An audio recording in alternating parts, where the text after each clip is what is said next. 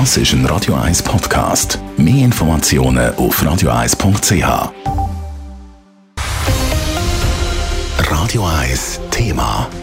Dort gilt jetzt ernst. Mittlerweile ist bekannt worden, dass vorgestern zu ersten Verhaftungen gekommen ist. Sogar die EU-Kommissionsvizepräsidentin soll involviert sein. Der Simon Storz berichtet.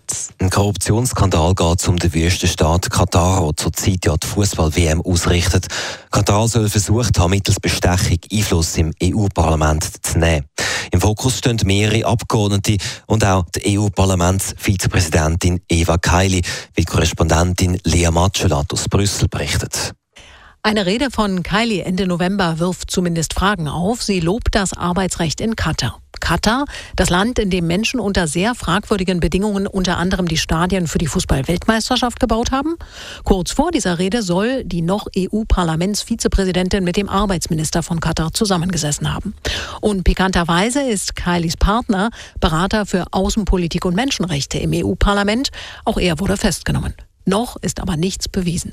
Ermittler haben in der Wohnung von der Eva Kaili laut Medienbericht Taschen voller Bargeld gefunden. Es heisst, die Griechin sei in Flagranti verwünscht worden. Der Schweizer FDP-Politiker Hans-Peter Bortmann kennt als Vertreter von der EFTA-EU-Delegation vom Schweizer Parlament viele EU-Abgeordnete persönlich.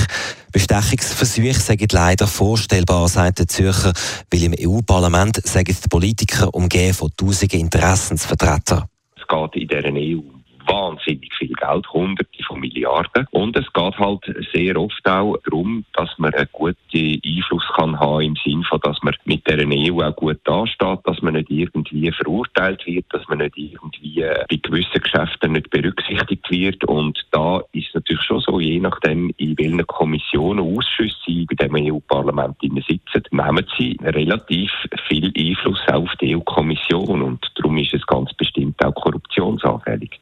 Insgesamt sechs Festnahmen hat es das Wochenende gegeben.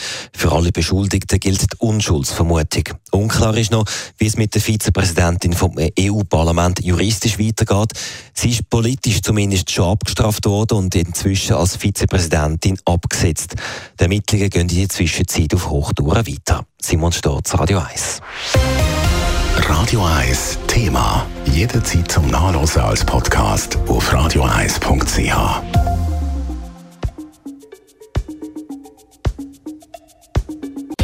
Radio 1 ist Ihre Newsender. Wenn Sie wichtige Informationen oder Hinweise haben, rufen Sie uns an auf 044 208 1111 oder schreiben Sie uns auf redaktion.radio1.ch.